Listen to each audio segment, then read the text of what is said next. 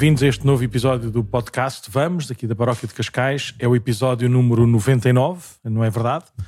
Uhum. Nós eh, gravámos também um episódio 00, eh, só para apresentar um bocadinho quais é que eram eh, os nossos propósitos com estas nossas conversas semanais. Eh, por isso, este é o centésimo episódio gravado. Não é o número 100, mas é o centésimo que estamos a gravar para, para ir para o ar. Uh, e hoje estamos na, nas vésperas, nas vésperas de Natal, em pleno tempo do Advento. Este tempo do Advento este ano vai ser um bocadinho mais, uh, mais curtinho, por isso vamos falar ainda um bocadinho sobre este, sobre algumas coisas que têm a ver com este, com este tempo do Advento e, e também algumas coisas assim mais, mais pontuais e mais, mais atuais. Mas há assim alguma coisa que queiras partilhar destes últimos dias aqui na, na paróquia, na nossa, na nossa vida pastoral? Ou já está, está a 1500, que às vezes é difícil de olhar para trás e parar um bocadinho? Bem, tivemos na semana passada festas de Natal, várias, das escolas, que representações de Natal também houve várias. Sim, uh, o que é que houve mais? Houve uh, atividades normais, acampamentos dos escuteiros, que onde também fui celebrar a missa no sábado passado. Uhum batismos, uh, missas normais, visitas a doentes, unção dos enfermos, funerais. Foi é engraçado que nestas épocas é quando acontece tudo ao mesmo tempo. Sim. E não necessariamente coisas ligadas ao Advento e ao Natal, porque as pessoas continuam a ficar doentes, as pessoas continuam a ter, eh, apesar de ser visitadas. Portanto, é, é, foi uma semana cheia. Esta também já começou a ser, e começou logo de manhã cedo, o dia de hoje. Uh, e, e, bem, e, e, depois, claro, uma pessoa nunca, nunca planeia ficar doente no meio, no meio de todo este caminho, portanto, também quando fica doente, acaba sempre por ser mais uma, uma, uma coisa aqui à mistura que uh, tem de se compaginar com tudo o resto. E quando se está à espera de X ou de Y, é preciso voltar a organizar a vida toda. Uhum. Mas não sei, o Padre Nuno é que teve qualquer coisa diferente este, esta semana, não foi? Eu estou a fazer confusão com a semana anterior. Ideia. Não, eh, já para já, falámos foi das equipas a semana passada. Sim, para mim Não, não é nada diferente, seja, são, são coisas que vão acontecendo. Também são celebrações, são celebrações familiares por esta ou por aquela razão, desde os 25 anos de, de casados, que está, está a haver vários agora nestes últimos tempos, 25 e 50, até, até outras celebrações também festivas de pessoas que andam por fora e por isso aproveitam estes dias em que, em que estão todos em família para, para batizar os filhos, os sobrinhos, os afilhados, os netos, os bisnetos. Um, depois também tudo que são estas celebrações familiares normalmente acontecem nestes também acontecem neste, nestes dias de nestes dias de Natal uh, e pronto basicamente é isso é nós andarmos de um, de um lado para o outro uh, também a atender as pessoas de, de confissão para, para aquilo que para, para, a celebração das festas que se aproximam e depois é a azafa própria de ir preparando estes, estes dias de, de festa e de solenidade aqui na nossa, na nossa igreja, uhum. com muitas coisinhas boas e bonitas. Sim, e entretanto começámos a novena de Natal, estamos a meio do retiro de advento em etapas, vamos ter já a última etapa, ou já tivemos quando sair este podcast, concluímos o retiro na, na quarta-feira. Uhum. Vamos ter o dia das confissões no dia 22 de dezembro, portanto, desde as 9 da manhã até às 9 da noite. Um, não, até às 11 da noite. Até haver gente, rapaz. Tu no, no, final não estás a olhar para o relógio. Mas pronto, mas nós garantimos que estamos lá sentadinhos à espera até às 11 da noite.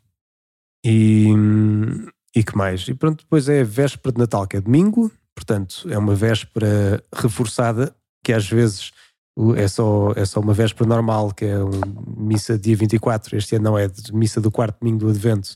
E depois segue logo, então, com essa noite, com a missa da noite de Natal. E começa depois, na segunda-feira, as missas uh, normais, como se fosse um domingo normal. Menino, com... não confundas as pessoas, está bem? Este domingo à tarde nós celebramos o Natal. Este domingo à tarde celebramos a missa da vigília de Natal.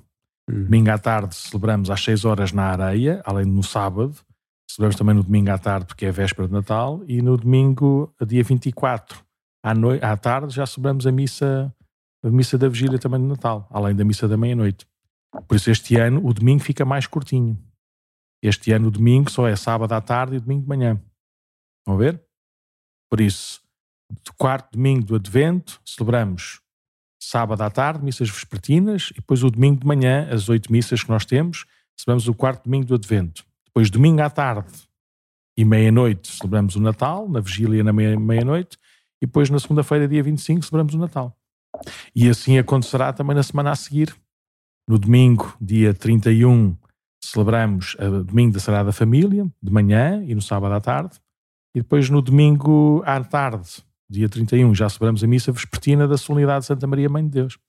Este ano, porque a solenidade do Natal e da Santa Maria Mãe de Deus sobrepõe-se à do domingo. Por isso, é, é essa semi-confusãozinha, quando estão as duas coisas juntas, então sobrepõem-se. Então no domingo à tarde já celebramos a véspera da solenidade do dia a seguir. Deu para perceber? Eu acho que sim. Portanto, as pessoas para ir à missa têm de contar com ok, então para ir ao quarto domingo do Advento tenho de ir ou sábado à tarde ou domingo até à hora do almoço e depois missa de Natal a partir de, das sete e um quarto, das seis horas da tarde na areia já é a missa vespertina de Natal até segunda-feira à noite.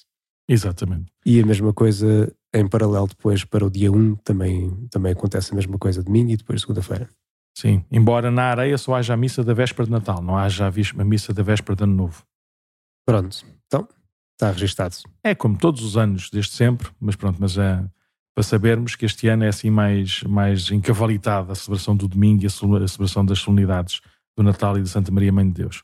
Por isso vai ser uma animação, temos a sorte de, de ter, este, ter este ano, vamos ter cá um, um padre, o padre Artur, que é um padre brasileiro, que nós ainda não conhecemos assim diretamente, mas vem cá passar os dias de férias, de Natal, e como ele estuda em Espanha, é assim o Natal até ao dia de Reis, por isso vai estar cá uh, nessa semana do, do, Natal e depois na semana de Ano Novo, e com certeza que também nos dará uma ajudinha, tanto na, nas confissões como nessas celebrações todas, que não vão ser poucas. Então pronto, estamos, estamos prontos para, para essa celebração do Natal. Hoje o que é que nos trazes assim nesta, para este novo episódio assim, de, de conversa? E porquê é que trazes estes, estas coisas?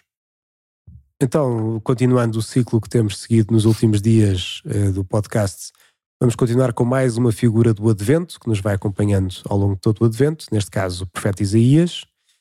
Vemos também por aí uh, sinais do Hanukkah, é? que se dá mais ou menos por esta altura. E já agora, por acaso, no outro dia estávamos a, a, a pronto, assim, a folhear uns livros e, e fomos à origem do Hanukkah, que por acaso já sabíamos, mas é sempre bom refrescar e já agora dar a conhecer o que é que é isto do Hanukkah, se tem algum lugar no cristianismo, o que é que que é que isso significa afinal quando se vê essa celebração. E depois falar das bênçãos, assim num, num sentido mais genérico, depois havemos de aprofundar melhor noutro episódio, mas só abrindo assim um pouco o jogo sobre esta questão das bênçãos, o que é que significa a bênção, para além depois de duas sugestões para livros de Natal, como já fizemos no episódio passado. Muito bem, então vamos começar uh, sobre, sobre o profeta Isaías, não é? Porque é, que, porque é que ele é apresentado como uma como a figura do Advento e o que é que nós podemos saber sobre, sobre, sobre ele e sobre, sobre a sua missão na história da salvação? Então, Isaías. Isaías é um profeta que viveu no século VIII a.C. Sabemos que ele era filho de Amós, não Amós, o outro profeta. profeta, mas outro Amós, que nós não sabemos bem quem que era. Era o pai de Isaías, então não sabias? Pronto, mas normalmente quando os pais são, são relatados por quem é que era o filho, não ficam assim muito contentes. Claro que ficam contentíssimos. Então querem que os filhos sejam muito boas pessoas e sejam mais conhecidos. Então Sim. pronto, o Amós, o pai do Isaías, o Isaías, o filho de Amós. Sim, e estava aqui só a ver se o fio ficava desentrelaçado, que acho que estava aqui. Uh... Ok, acho que já está, já está mais clara a voz. Antes ficava assim um zum zum do, do fundo. Não, mas Isaías uh, era de ascendência nobre, portanto era de uma família importante uh, em Israel, pelo que se diz. Portanto era do reino de Judá, vivia em Jerusalém, neste século VIII que, que há pouco dizia antes de Cristo. E provavelmente teve assim um longo ministério de profeta, talvez 50 anos de ministério, pois uh, há referências dele desde o último ano do rei Osias até ao rei Manassés, que depois eh, levou ao martírio. Eh, portanto, passa também por todo o reinado de Ezequias, que foi, pronto, portanto, teve assim vários reis por onde passa, portanto, teve um longo ministério que começou cedo e, e portanto, é, é, é esse o Isaías que nós vamos hoje falar, cujo nome significa Deus é salvação, portanto, também muito parecido com o próprio nome de Jesus, né, que Deus salva. E, Vamos falar porquê? Porque Isaías vai-nos acompanhando no Advento inteiro, desde o início até ao fim. vamos ouvindo todas as profecias do Emmanuel que vem, vamos ouvindo também as profecias da Virgem que vai conceber e dar à luz um filho. Uh, há tantas referências a Isaías ao longo do Advento que é uma figura incontornável deste tempo e, portanto, fazia todo o sentido nós uh, falarmos dele hoje. Uhum. E então, uh, começando pelo princípio, que é sempre uma boa forma de começar, vamos começar pela vocação de Isaías. Uh, como é que Isaías então começou o seu ministério em Israel, uh, em Judá neste caso? ele teve uma visão onde viu o, o Senhor sentado num grande trono no templo, estava circunda, circundado de querubins, de anjos, e um deles pegou num carvão ardente do altar estava o altar também diante do trono, e com ele tocou na boca de Isaías e assim purificou-o do pecado. Depois, uh, Deus tomou a palavra e convidou Isaías a pregar a verdade ao povo escolhido, ao povo de Israel. Portanto, ele acabou por ser purificado primeiro, nesta visão que teve, e depois enviado por Deus para anunciar a sua palavra. Que no fundo é o que significa a palavra também profeta aquele que fala em nome de, e neste caso, em nome do próprio Deus. Uhum. Ele foi, foi então escolhido, foi enviado e foi então pregar ao povo uma mensagem que não foi assim propriamente muito simpática à partida, hum. porque tudo isto também depende sempre do contexto em que se está a pregar. Isaías estava a pregar num contexto onde o povo se estava a desviar do caminho de Deus. A começar por a começar a ter outros deuses, vai contra logo o primeiro mandamento de todos, de não terás outros deuses. Depois, corrupção, injustiças que se viviam e que ele via à sua volta grandes injustiças sociais também. E então é chamado a ir pregar que tudo isto vai levar à queda de Israel. Porque tem ouvidos que não ouvem, tem olhos que não veem, e portanto vão ter o fruto da sua desobediência para com Deus, que é a sua própria invasão, a sua destruição e que viria depois então um fogo purificador viria a acabar com a Jerusalém antiga e trazer uma nova Jerusalém, onde essa sim teria justiça e paz para todos. E ele usa uma imagem assim muito engraçada, mas ao mesmo tempo muito gráfica e, e forte. É, Israel é como se fosse uma árvore que vai ser abatida por um machado, uhum. lançada por terra, portanto vai a árvore abaixo, e depois a raiz da árvore que fica, ela mesma vai ser queimada queimada, hum. que é para ter, para ter a certeza que aquilo fica tudo uh, bem destruído. Portanto, é uma mensagem de juízo, em primeiro lugar, uma mensagem de que, de facto, atenção, que estamos a ir pelo caminho errado, temos de acertar o caminho porque estamos a afastar de Deus, estamos a afastar dos seus preceitos. Aquele Deus que nos salvou, nós agora não nos estamos a deixar salvar, estamos, pelo contrário, a voltar ao caminho da escravidão. Mas é ao mesmo tempo também uma mensagem de esperança, porque pegando nessa própria imagem dessa árvore cortada e que depois cuja raiz é queimada, ele diz também que dessa raiz queimada vai surgir então a semente de um novo ramo da casa de David e, e, e desse novo ramo que, de onde vai brotar a casa de David, daí virá então a restauração daquele resto de Israel que viria para salvar o povo e para salvar então e dar essa, essa, essa plenitude que Deus tinha previsto para o seu povo. E é daí que brota depois o próprio anúncio do Emmanuel uh, diante do, do, do rei Acaz, quando ele, ele confronta o rei e diz: Pede um sinal a Deus para ver o que é que deves fazer agora perante a situação em que estás, que Israel via-se completamente rodeado de inimigos e não sabia como é que os iria enfrentar. Então o rei Acaz uh, já tinha feito a cabeça que ia fazer uma aliança com um certo povo e, Isaías achava que não, que não era isso que Deus queria, portanto diz: pede um sinal para ter a certeza disso.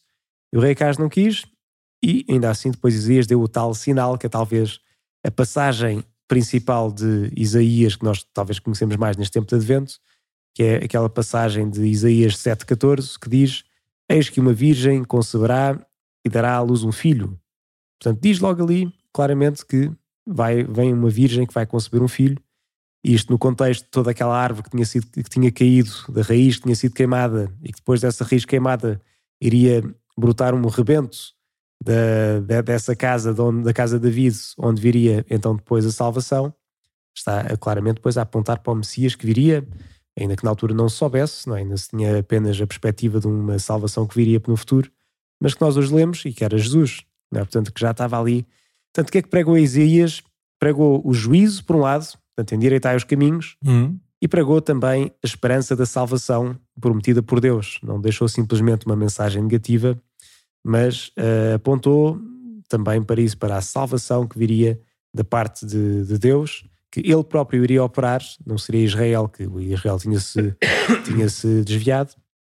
E, e bem, eu sei que é, eu sei que é o, o, digamos assim, a grande mensagem de Isaías, que como bom profeta dá muito na cabeça e faz bem muitas vezes ouvir essas palavras dos profetas, que às vezes até nos deixam assim meio inquietos, porque nós lemos aquilo e, e mesmo sendo uma coisa escrita há imenso tempo atrás, nós pensamos epá, mas isto sou eu que me voltei para isto ou para o outro, ainda que seja em linguagem simbólica, mas eu vejo que posso ser eu que está a ser descrito aqui pelo profeta. Um, portanto, prega contra tudo o que são os desvios no caminho de Deus e depois convida então a confiar nesse Deus que Ele mesmo vai depois preparar a salvação, Ele mesmo vai depois salvar o seu povo.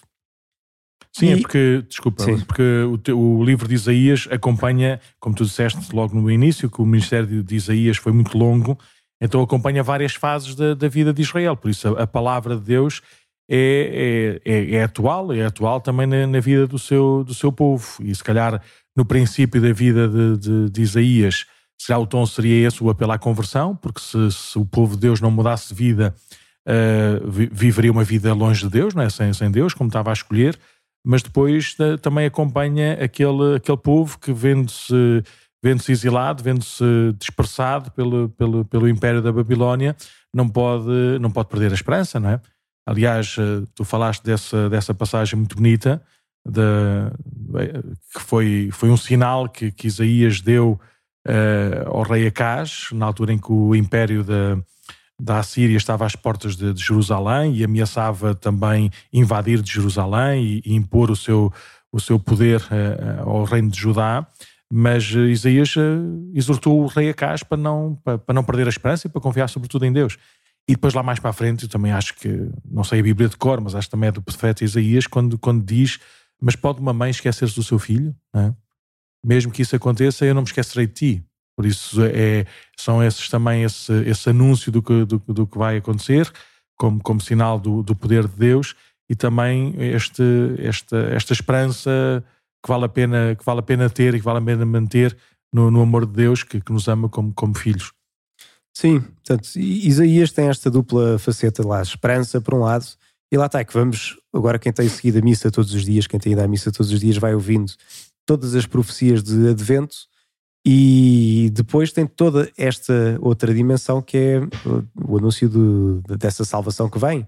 São tantas dimensões diferentes do, do Salvador que está para vir ahm, e que agora que estamos já no, no- na preparação próxima do Natal, vamos também o dizendo em muitas delas nas antífonas do O, é, ó chefe da casa de Israel, ó, raiz, ó rebento da raiz de Jessé, lá está que também com uma alusão, de certo modo, aqui é esta, esta raiz que brota também da árvore que caiu, de- que foi, foi, foi abatida, e, e outras que tais, vão apontando para a grandeza da salvação que Deus foi para, para o seu povo.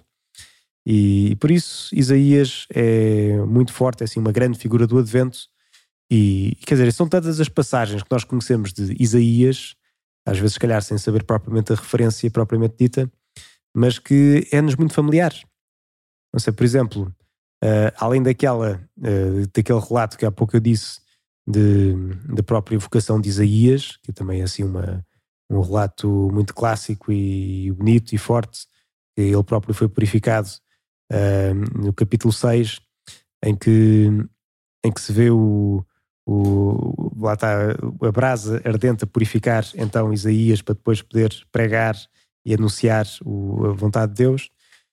Ahm, além da própria referência que fizemos há pouco do- da profecia da Virgem que iria conceber e dar à luz um filho, outras bonitas, como vamos agora ouvir também no dia de Natal. Pois um menino nos nasceu, um filho nos foi dado, e sobre o seu trono estará o poder real, e depois é seu nome, eh, poderoso conselheiro, Deus forte, Pai, Príncipe da Paz, portanto, assim com uma data de referências a, a quem é que é esse menino que, que vem. E, aliás, por acaso, acho que é uma destas referências este Isaías 9.6 que vamos ter no nosso cartão de Natal, que vamos dar depois no dia de Natal hum. Eh, este ano. Acho que é precisamente este. surpresa, rapaz. Então, mas como, como só algumas pessoas é que vão ouvir o podcast, vai, já não vai ser. espalham por toda, a, por toda a gente. Não vou espalhar assim tanto, aposto que não. Aposto que vai ser mais ou menos surpresa, mais ou menos porque já demos ano passado, portanto já não sei se vai ser assim surpresa absoluta. É como se fosse aqueles, como eles chamam, os easter eggs dos filmes, não é? Assim, olha, há pessoas que já sabem, as outras não, uhum. e depois fazem a ligação a seguir. Uhum. Um, mas outras também, outras bonitas, como o Espírito do Senhor está sobre mim, que o próprio Jesus depois cita Sim, Isaías em foi a primeira homilia de, de Jesus. O Espírito do Senhor está sobre mim, porque o Senhor me ungiu para proclamar as boas no a boa nova aos pobres. Ele enviou-me para, para libertar os libertar cativos, os cativos dar vista aos cegos. É? Exatamente, libertar os prisioneiros da, da escuridão. E proclamar o ano da graça do Senhor. Exatamente. Portanto, depois, o próprio discurso sim. de Jesus na, na a leitura que Jesus fez na sinagoga Nazaré, era sim. de Isaías. E depois disse, como homilia, estavam os olhos todos fixos em Jesus e Jesus revelou lá o livro, pôs lá no, no sítio e depois disse: Hoje mesmo cumpriu-se esta profecia. Acabais de ouvir. E todos ficavam admirados e depois começaram também a resmungar: Mas não és tu filho de José, então não é o filho do carpinteiro, então não. Uhum. E pronto. Depois tentaram precipitar Jesus lá do lá do precipício abaixo, mas Jesus passou pelo meio deles e seguiu o seu caminho. E isto é só uma, uma ligação, porque boa parte das profecias de Isaías eh, realizam-se plenamente eh, em Jesus. Há umas, nomeadamente aquela da, da, da Virgem conceberá e dará à luz um filho que será chamado Emanuel. Mesmo os exegetas não, não conseguem encontrar nenhum acontecimento no Antigo Testamento onde isto possa ter acontecido como uma figura daquilo que depois haveria de acontecer em Jesus. Ou seja, todo, todas as outras profecias, ou a maior parte das outras profecias, a gente vê que, que tiveram um sentido imediato na história da, da, da, do povo da, salva, da história da salvação do povo de Israel, mas depois chegou à sua plenitude de sentido em, em Jesus. Uh, mas há algumas, nomeadamente essa da, Virgem conceberá, que não teve realização nenhuma, senão 600 anos depois, ou 800 anos depois, não é? com, com, com, com a vida de Jesus. Uhum. Outras passagens conhecidas de Isaías, aquela que diz, eh, aliás, mais uma vez, muito própria do tempo de Advento e também ligada a São João Batista, que falámos no último episódio.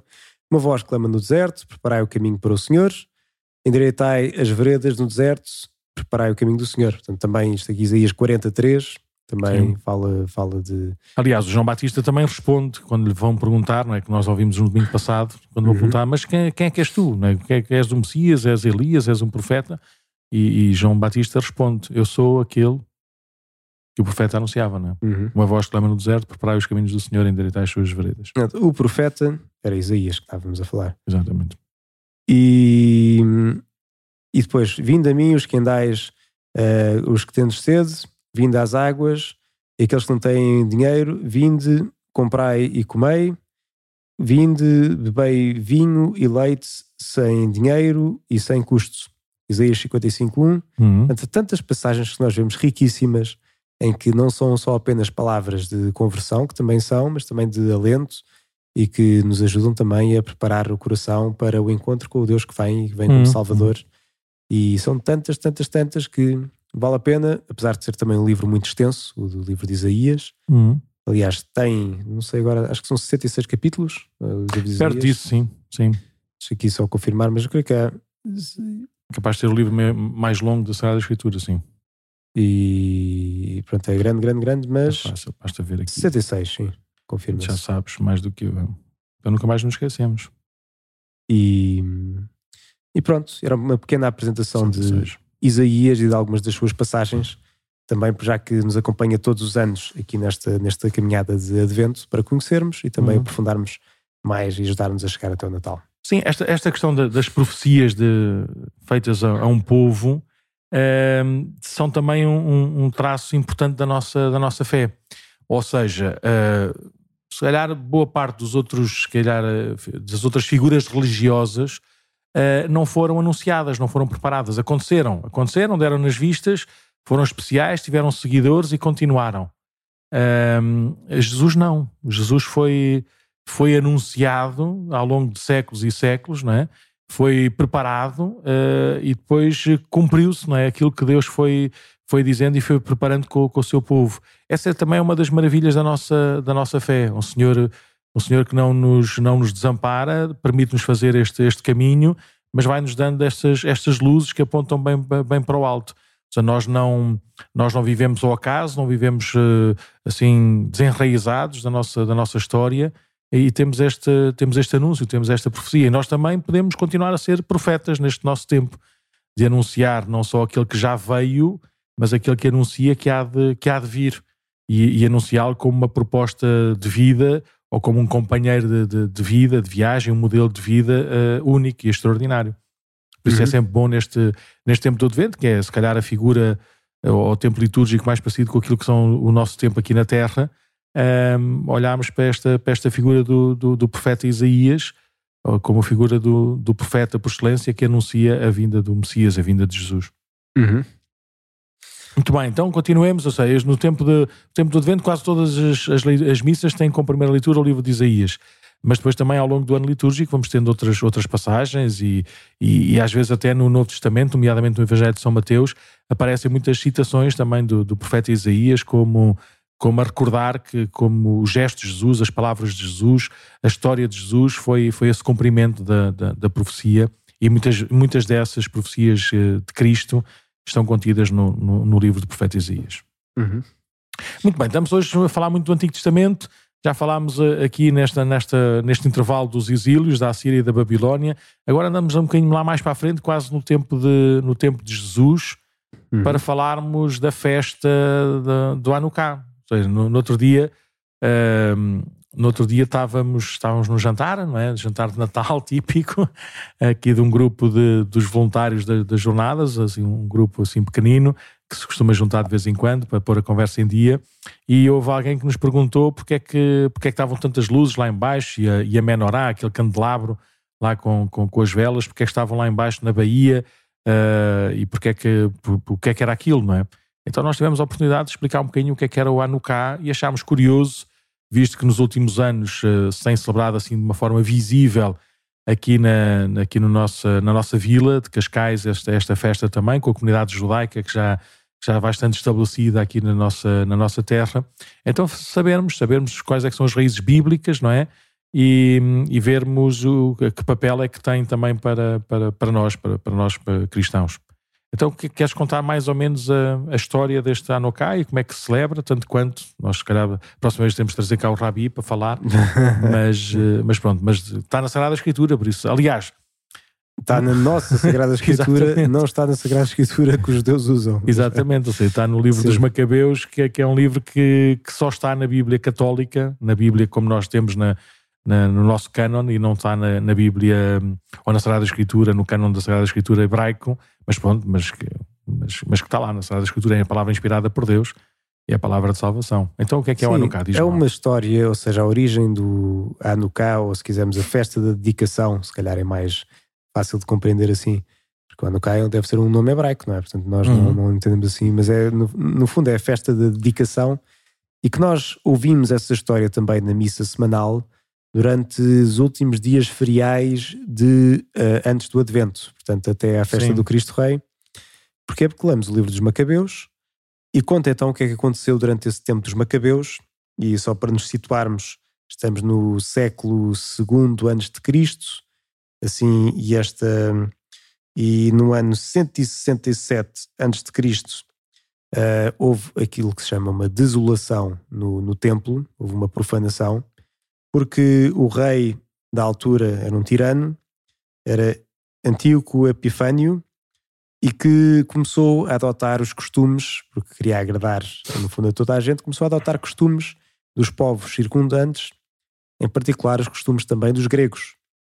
Então, o que é que aconteceu? Antíoco Epifânio decidiu uh, também oferecer um sacrifício ao deus Zeus, dos gregos e fê-lo dentro do templo, no altar do templo.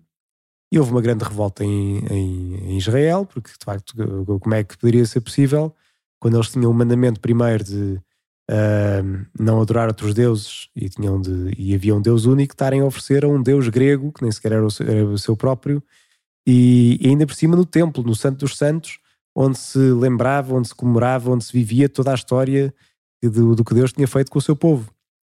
E portanto, depois houve uma, uma grande revolta entre, entre os judeus, o, o Judas Macabeu e depois os seus irmãos, uh, que se revoltaram para repor a ordem e voltar a pôr então tudo de acordo com a vontade do Deus único. Houve muitos mártires, muita gente que morreu uh, porque não, não, não, não cedia aos costumes pagãos.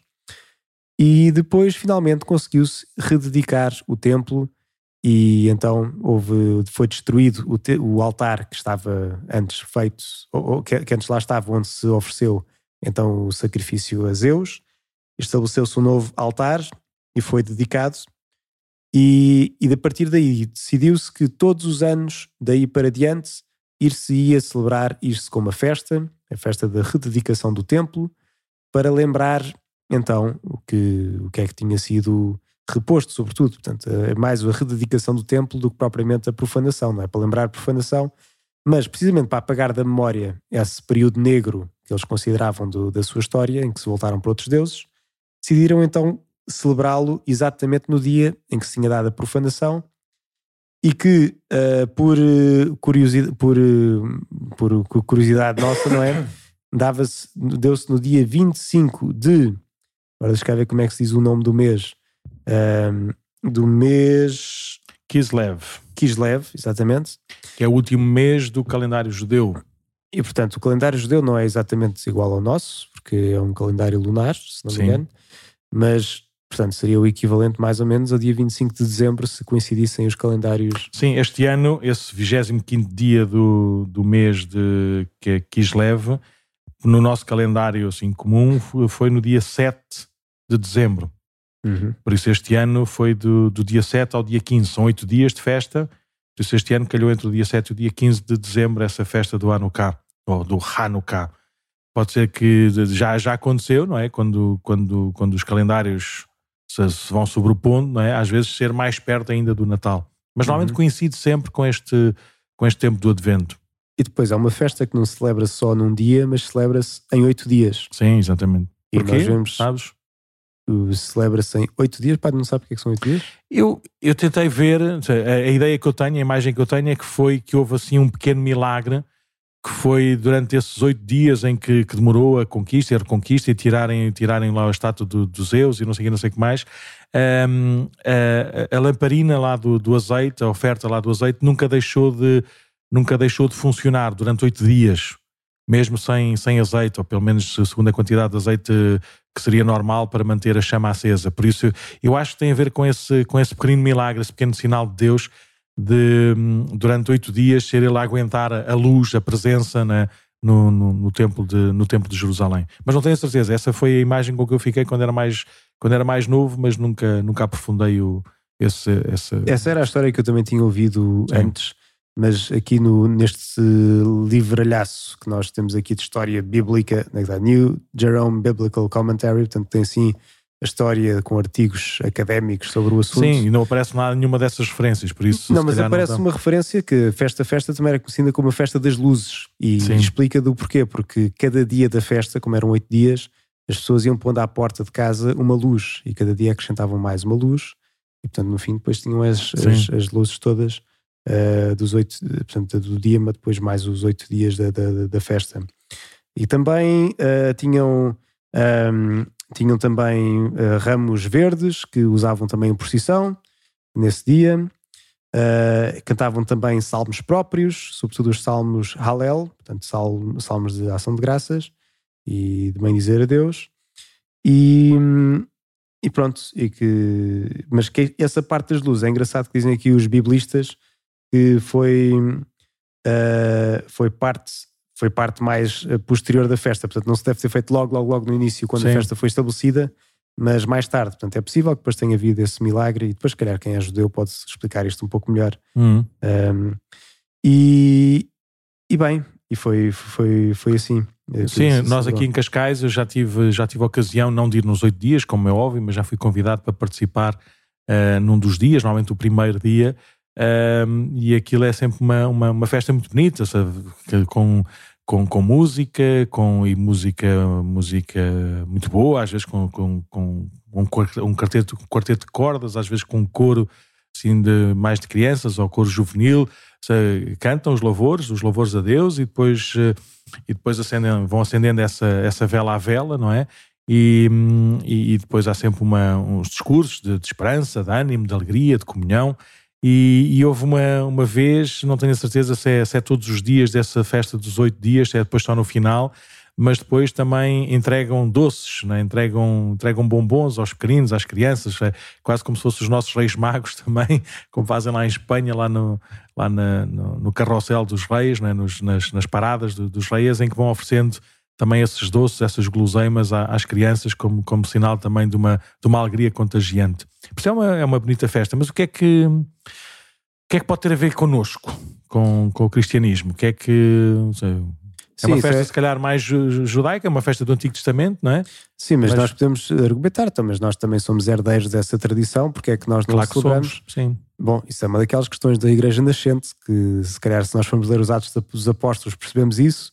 Também havia cristãos na altura, vindos, uh, vindos do judaísmo, que também diziam nós devíamos celebrar estas coisas todas, que faz parte da nossa tradição. Uhum. E, e depois houve aquela grande discussão entre Pedro e Paulo, Sim, porque via-se Pedro a fazer as coisas à frente dos judeus de uma forma judia, e depois, quando estava com os gregos, aqueles que não viveram esta tradição e que esta libertação do templo e tudo mais não lhes dizia tanto respeito como disse ao povo de Israel, porque não, não era parte deles, não, ou seja, para eles o novo templo já estava inaugurado, era de facto era o, o Espírito Santo onde, onde, onde, habitava, era a própria igreja, não é que, que era o templo, um, mas não era um lugar físico como, como consideravam os judeus e não, não, não, não tinha também assim o peso todo que tinham. E portanto, com o cristianismo, depois do Concílio de Jerusalém, aquele primeiro, primeiro encontro, acabou por decidir que os cristãos não, que provinham do, do, do paganismo, não é? portanto, quem, quem vinha. Uhum não tinham de seguir estes costumes, portanto o, o Hanukkah acabou por cair e nós celebramos em, o nascimento de Jesus não, não, não celebramos esta festa mais. Ainda que tu acho que não haja problema nenhum em lembrarmos, pois também Antes, faz parte da história da salvação. Conhecer, aliás, devíamos conhecer melhor, e pode ser que, que haja aí uhum. também um episódio sobre isso, em que falamos um bocadinho sobre o calendário litúrgico judeu e depois o calendário litúrgico cristão, quer seja nas suas tradições mais, mais do Oriente, ortodoxas, quer uhum. seja na nossa versão mais, mais, mais católica, para percebermos que, que a raiz é a mesma, que a história, que a história é a mesma mas pronto, mas é bom nós, nós, nós sabemos que, que herança é que temos, não é? Sim, a começar pela própria missa. Não é? Portanto, a missa nós vemos que vem do, lá está, da, da celebração também da ceia pascal uhum. e, e, conhecer isso aí faz tanto sentido e sim, é, da, sim, sim. é, daquele tipo de livros, quando a pessoa lê um bocadinho sobre a história da, daquilo que era a Páscoa judaica e que depois a forma como se acaba por viver a nossa missa católica, uhum tem um Algumas significado que tão, são, mais, são tão mais eh, denso, não é? Como a pessoa sim. percebe que, pronto, olha, isto não foi uma coisa inventada, foi uma coisa que veio sim, com a história, sim, veio de trás e, e, Deus, desde lá atrás, desde o tempo dos judeus, foi acompanhando até os dias de hoje, não é? Uhum. E foi, claro, hum, simplificando e purificando aquelas coisas que eram preciso purificar para apontar para o centro, para o essencial, para nós seguir Jesus Cristo, mas também saber a origem ritual e tudo isso também nos ajuda. E, e, aliás, não foi um dos livros que o Padre Nuno aconselhou a semana passada por acaso, mas se calhar depois pode Mas é da mesma coleção. Sim, se calhar pode ser buscar daqui a bocadinho quando for a. a... Sim, mas sabemos de cor, não é? As raízes judaicas da, da, da celebração da Eucaristia. Nós, na, na, semana passada, até por causa do tempo do Advento, sugeri as raízes judaicas da, Nossa, Senhora. Nossa Senhora, não é? Uh, ver como estava também anunciada e prefigurada no Antigo Testamento a figura e a missão de Maria. Uhum. Uh, mas há um livro também da mesma coleção, com mesma, quase com a mesma capa e com a mesma estrutura, que é um bocadinho isto, as raízes uhum. judaicas da, da, da, da, Eucaristia. E existe mais dois ou três livros também muito parecidos, né? o Scott Hahn tem também um livro assim, deste género, que é o, que é o Banquete, mas isso aí, uh, o do Scott Hahn é sobretudo a partir do Apocalipse. Uh, mas há raízes bíblicas não é, da, da celebração da missa que nos, nos podem ajudar a celebrar ainda melhor o sentido e o significado de todos esses, todos esses sinais.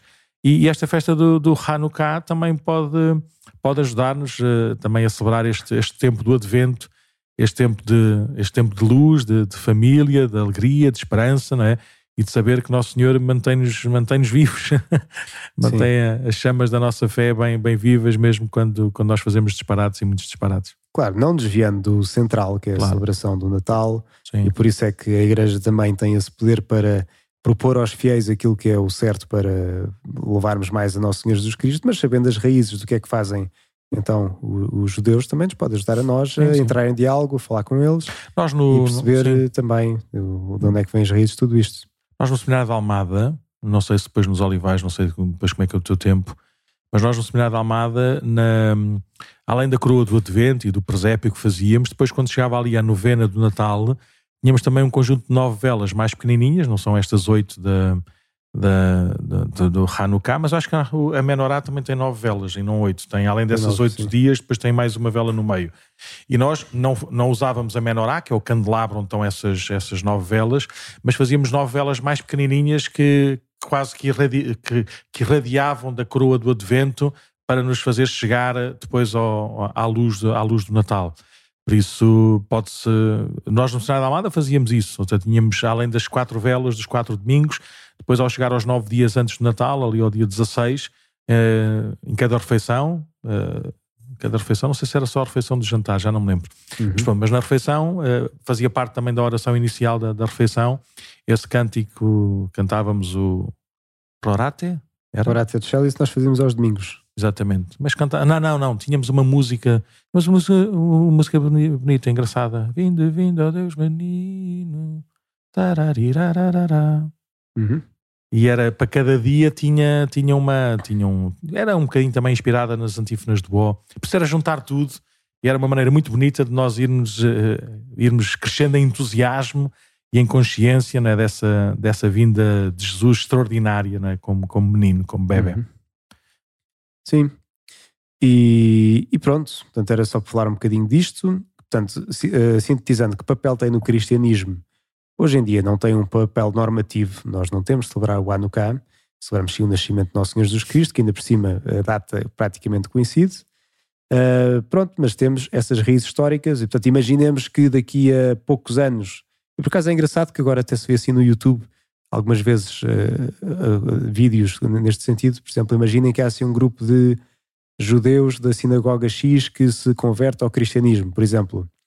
Não me chocava nada que pedissem autorização à Igreja para continuar a celebrar este tipo de festas, porque não tem nada de contrário à história da salvação. Pelo claro contrário também.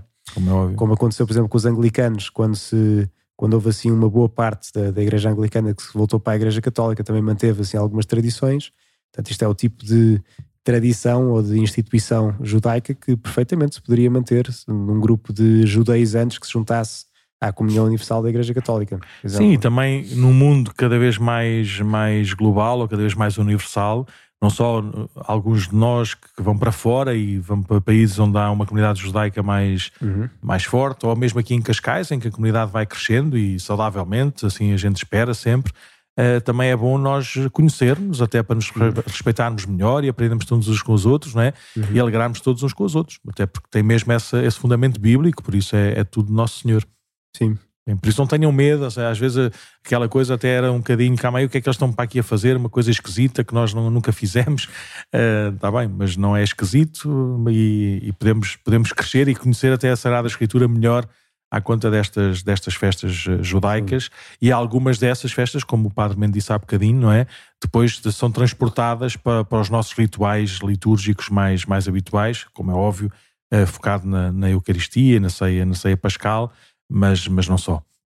Sim, então Hanukkah, festa de dedicação do templo, quando o templo foi profanado e depois uh, foi rededicado uh, com, com a revolta dos Macabeus e depois foi então voltado uh, a ser dedicado completamente a Deus.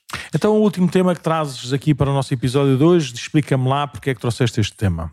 Este tema é mais um aperitivo, porque nós não temos assim muito tempo para tratar do tema agora e porque também iria dar pano para mangas mas porque saiu. Mas não fugimos desse pano para mangas. Não fugimos, mas, mas não, não, não, há tempo, tempo agora e porque saiu também hoje, não, ontem, saiu ontem, ontem sim.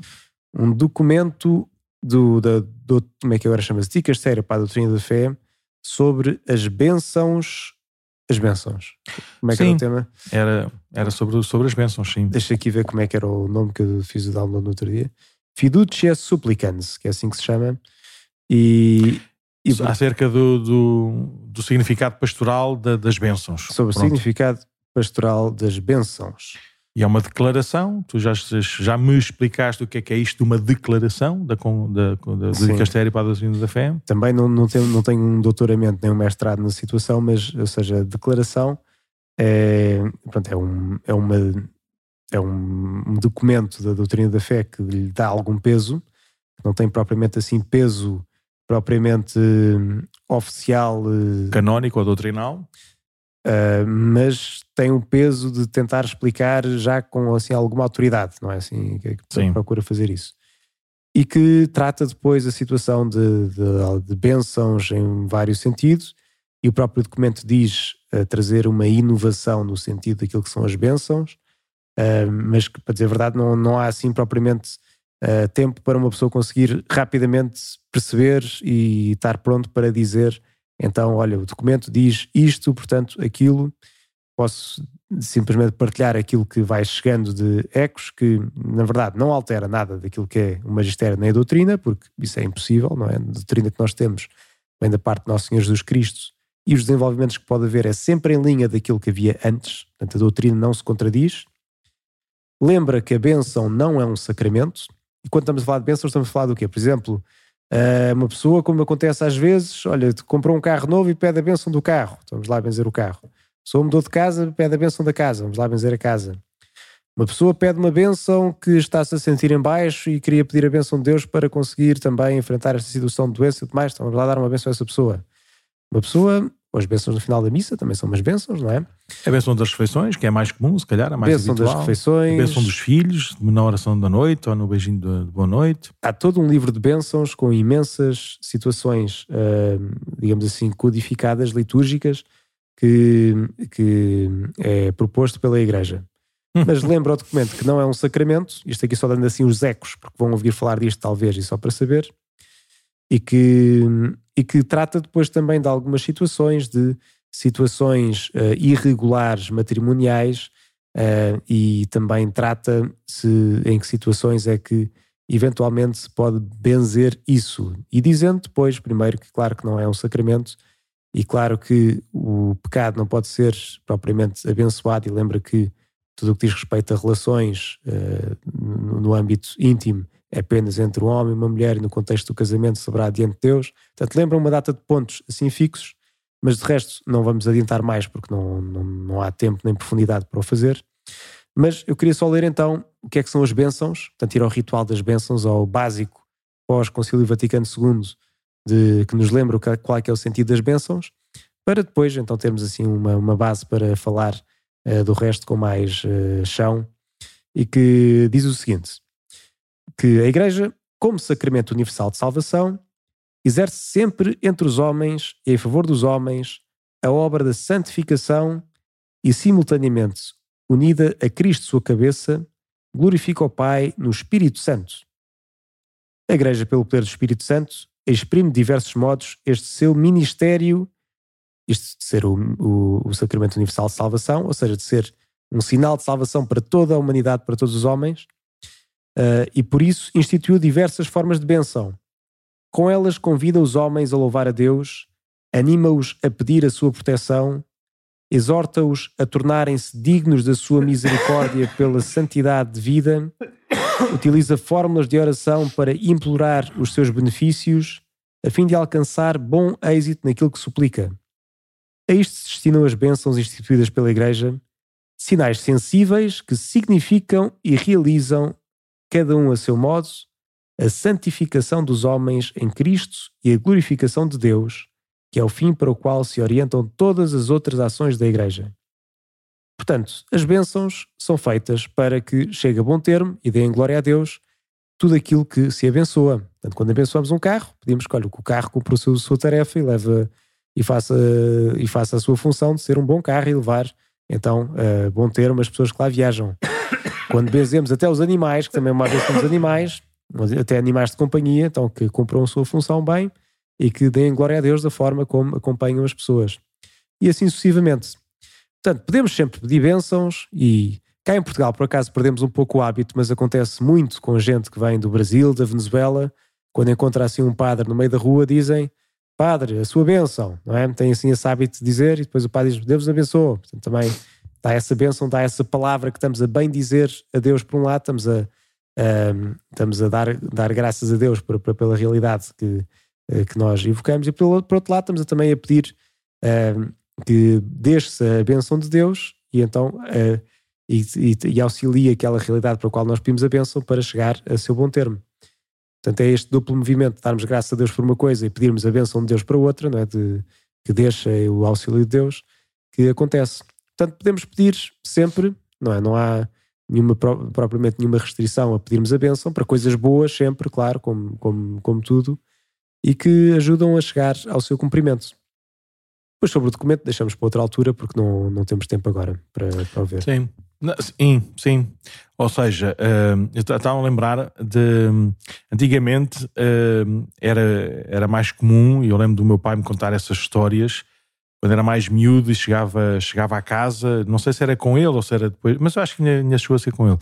Que um, o, meu, o meu avô, o pai dele, morreu quando ele era muito novo, mas quando chegava à casa ia ter com, com o pai, não é? E pedia, pedia a bênção, a sua bênção, senhor meu pai.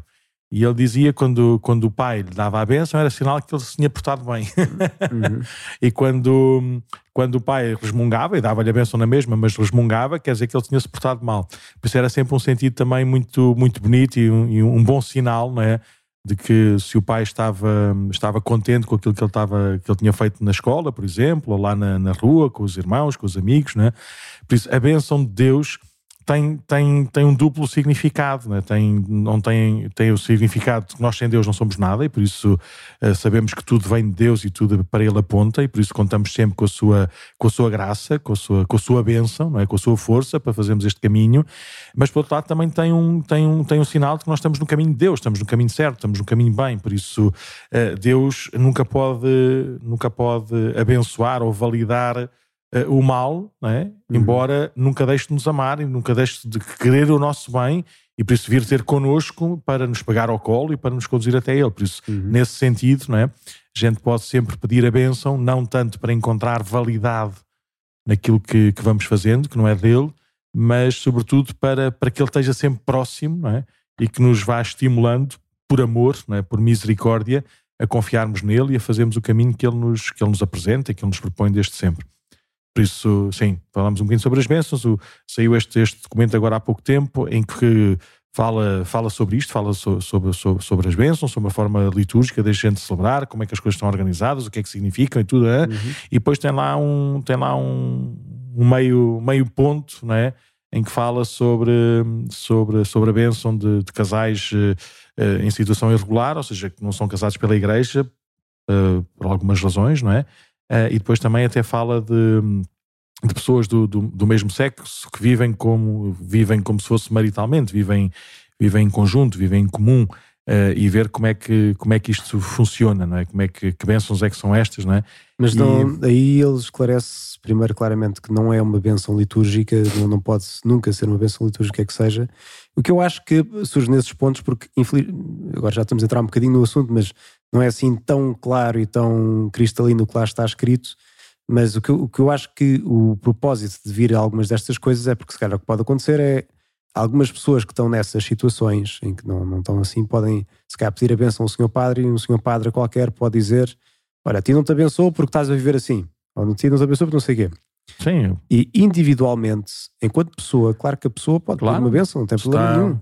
Se, é, vai... Tá, é ajuda a Deus para cumprir sim. o seu propósito. Se vai ser operado, é... ou se vai começar um sim. trabalho novo, ou se vai não sei o quê, claro que sim. Tudo. tudo o que forem coisas boas, não é? Agora, se for uma coisa que contradiz aquilo que é o sentido pleno da vida, não é? Que contradiz aquilo que é a vocação da pessoa e que então, nessa realidade não se pode dar uma bênção, não é? E daí. É essa a realidade.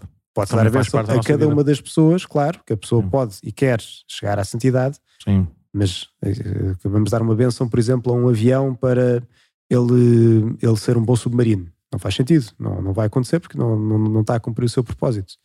E, portanto, só, só se dá a bênção a coisas que de facto estão de acordo com aquilo que é a vontade de Deus. E as pessoas estão de acordo com a vontade de Deus, cada pessoa individualmente. É amada como filho. Sim. Porque é amada como filho e está tá nessa situação. Ainda que não tenha a vida toda alinhada, ainda que faça uma data como de disparates. Como ninguém tem. Como ninguém tem. Mas a bênção pode receber sempre as pessoas individualmente. Depois, como realidade, se vir eh, alguém pedir uma realidade enquanto e estar a justificar Sim, a sua situação, Sim. entre aspas, com uma benção. Se quisermos, sei, com as comparações completamente aparvalhadas, isso não, não, não levem isto à letra nem a mal, mas uma coisa é pedir a benção para, para, para, um trabalho novo que eu vou ter, não é? Outra coisa é pedir a benção para, para o assalto que eu vou fazer. É? Como é óbvio, eu posso abençoar todas as pessoas, mas não abençoo para que o assalto corra bem e que não, não façam mal a ninguém e que possam, possam ficar com, com muito dinheiro para serem muito felizes. Não, não faz sentido porque o assalto não é uma coisa de Deus, não é? Não é não é verdadeiro, não é libertador e, e, é um crime neste caso. Como é óbvio, não é uma comparação clara nem, nem, nem para ser transporta, transposta, não é? Mas, eh, mas é mais ou menos, mais ou menos assim. Eh, a gente abençoa as realidades que nos aproximam de Deus uhum. e que, que, Deus nos propõe como, como, como caminho uh, verdadeiro de, de santidade. Abençoamos todas as pessoas, não é? qualquer, quaisquer que sejam as suas circunstâncias, porque senão não abençoamos ninguém. Claro. E como diziam as outras pessoas, então se a gente abençoa os animais e os carros e as paredes, porque é que não há de abençoar um, um coração sofrido ou alegre? Claro que se abençoa tudo, não é? Ora, não, não em bênçãos que depois possam ser possam ser uh, interpretadas de outra, de outra forma ou de outra, ou de outra maneira e por isso que criar confusão e criar divisão. Sim, isto, pronto, já entramos um bocadinho no assunto, mas só porque vão ouvir de certeza um burburinho nestas semanas sobre isto. Mas só assim sinto, o documento não altera nem o magistério, nem a doutrina da Igreja, que não muda e não se contradiz. Uh, bênçãos não são sacramentos, portanto não é a mesma coisa. E, e, pronto, são só estes dois pontos assim de partilha, mas que é uma coisa boa, é dar, dar graças a Deus por um lado e receber a benção de Deus para cumprir Sim, podem, podem ler, mesmo não haja em português, está em todas as outras línguas ocidentais, não é? neste, neste, neste mundo, não é? e podem ir à procura, é muito fácil, basta pôr fiducia supplicans um, e pronto, e encontram, e encontram o documento no, na página do Vaticano nessas seis ou sete línguas né, do, do, espanhol, do italiano, do francês, do inglês, do alemão, já não sei qual é que é mais. Do inglês, alemão, uhum. espanhol e italiano também, sim. São seis línguas, cinco línguas. Isso dá para dá para ler, é um texto que tem para aí 40 números, lê-se lê mais ou menos bem e pronto, e, e vão perceber que desses 40 números há, falam sobretudo disso, sobre qual é que é essa realidade das bênçãos e a realidade litúrgica e eclesial das bênçãos, o que é que significam e como é que podem ser vividas por nós. Sim, e se não ficar tudo claro, que é normal que não fique, porque fala de muitas coisas também que é mais difícil de compreensão, é, lá está, o bom é ir sempre depois assim à base, e há também o ritual das bênçãos em que tem a introdução toda, que fala do que é que é a bênção, e, e, isso é sempre também a forma de ser igreja, que nós não nos contradizemos, mas vamos atrás e vemos o que é que, como é que podemos então uh, entender aquilo que são documentos uh, da forma certa, de acordo com a tradição e daquilo que é a Sagrada Escritura. E, e pronto. Bem, para terminar, vamos às propostas para ler. Então vamos. O que é que trouxeste hoje?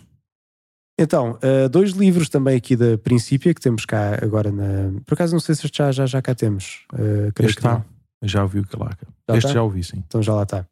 Então... Mas é fácil. Este, como sabem, aqui na, na, no Centro Pastoral agora temos aqui uma parceria, neste momento ainda só com a Princípia, mas depois vamos ter com vários editores, que eles põem cá os seus livros. Por isso, todos os livros de, dessas editoras que, que, queiram, mesmo que não esteja cá, na, não esteja cá na, no Centro Pastoral, basta dizerem que gostavam de ter este ou aquele, neste número de exemplares assim ao assado e pronto. E depois nós dizemos que, que há pessoas que querem esses livros e eles quando vierem cá depois no final da semana ou no final do mês, ou mandam pelo correio, mas é muito fácil chegar. Ou seja, na prática é, é ter cá as livrarias. Pronto, é só isso que, que, é esse o serviço que a gente presta, é termos, uma, termos um espaço, temos aqui umas, umas estantes que as, livra, que as editoras usam para, para, para, que as pessoas possam comprar-lhes os, os livros. Né? Uhum. Mas este aqui está cá porque eu já o, já, já o vi, já o folhei. Sim. Então, este primeiro livro que proponho é o Deus ou Nada, que é de um cardeal Roberto Sará, que esteve à frente da, da congregação para, para os sacramentos e, e com o culto divino. Sim. Uh, isto proponho porquê? Porque é um livro fácil de ler é, em diálogo com um entrevistador e, e, fala com muita clareza, não é? E nos dias de hoje, que às vezes temos as coisas um pouco baralhadas, ele fala de uma forma muito simples, por um lado, muito direta, e começa por contar a sua história, que também é daquelas histórias que nós lemos e ficamos assim impressionados pois ele é um cardeal africano em que esteve a boa parte da sua vida. Primeiro, é fruto das missões, foi graças aos missionários espiritantes que ele foi parar ao seminário e que foi formado e que depois foi padre e tudo mais, e conta como é que foi a sua formação, conta tudo, e é uma história engraçada de ler. Como viveu depois a perseguição no país onde estava, ele é da, Guiné, da Guiné, se eu não me engano, não é? Da Guiné Equatorial. Acho que sim. E, e como, e Guiné, exatamente. E como foi, inclusivamente, uh, teve sobre a sua cabeça depois uma sentença de morte da parte de um ditador, uh, mas que depois acabou por uh, o ditador morrer. morrer primeiro ditador do que ele, portanto ele acabou por não ser. Mas que para todos os efeitos, depois ele estava tramado porque era uma cabeça a prémio, porque falava muito abertamente daquilo que era a verdade e do que é que era o respeito pela dignidade humana na, na sua diocese. Então depois foi resgatado pelo Vaticano para ir para, para o Vaticano, porque senão não ia aguentar lá muito tempo que alguém ia lhe tentar fazer qualquer coisa. E esteve à frente de uma série de sítios no Vaticano, acabando depois então no culto divino. Mas o livro é de uma grande profundidade porque fala de muitas questões da, da Europa nos dias de hoje e do mundo inteiro e aponta também um caminho, lá está, como os profetas que nós ouvíamos, por um lado de crítica, mas por outro lado também de esperança, é? de horizontes maiores para crescermos e para hum, deixarmos então Deus vencer na, na nossa vida. E o outro? O outro é um livrinho pequeno de teologia fundamental, mas que é um livro, Teologia Fundamental, uma cadeira que nós fazemos na, na Universidade Católica, mas que diz respeito àquelas questões que são a propedêutica da fé, que é assim, as questões da, da possibilidade de existência de Deus, a questão do mal, as provas da existência de Deus, assim, como é que nós chegamos ao conhecimento de Deus. Uh, são questões que eu acho que, sobretudo para quem assim é mais novo, e, e tão, não tão mais novo, nos deparamos uh, todos os dias, não é? E, e, que com conversas com colegas, amigos que não acreditam ou que acreditam, mas têm dúvidas, têm assim muitas questões básicas com que nos confrontamos e está escrito em linguagem muito acessível porque foi feito para isso, ou seja, para ser um livro mais democrático, mais acessível para todos. E, e pronto, todas essas questões difíceis de como é que se compagina um Deus com a existência do mal, como é que eu posso ter acesso a Deus? É mais razoável uma pessoa acreditar do que ser agnóstico ou ateu? Um, pronto, tudo isso vai, vai enfrentando o livro. E depois tem uma coisa engraçada, que no fim de cada capítulo tem sempre assim um resumo e no final do resumo tem um QR Code onde tem depois assim uma ficha também para, com, com outro mini resumo em cada capítulo. Portanto, isto também está feito para se depois usar em grupos de leitura e coisas parecidas e poder então fazer este caminho em conjunto, de ir às bases da existência de Deus. É uma questão mais filosófica do que propriamente teológica, ou seja, como estas bases de poder Deus existir, mas vale a pena. Portanto, recomendo estes Sinais de Deus, de este autor que é o António Fernandes Velasco.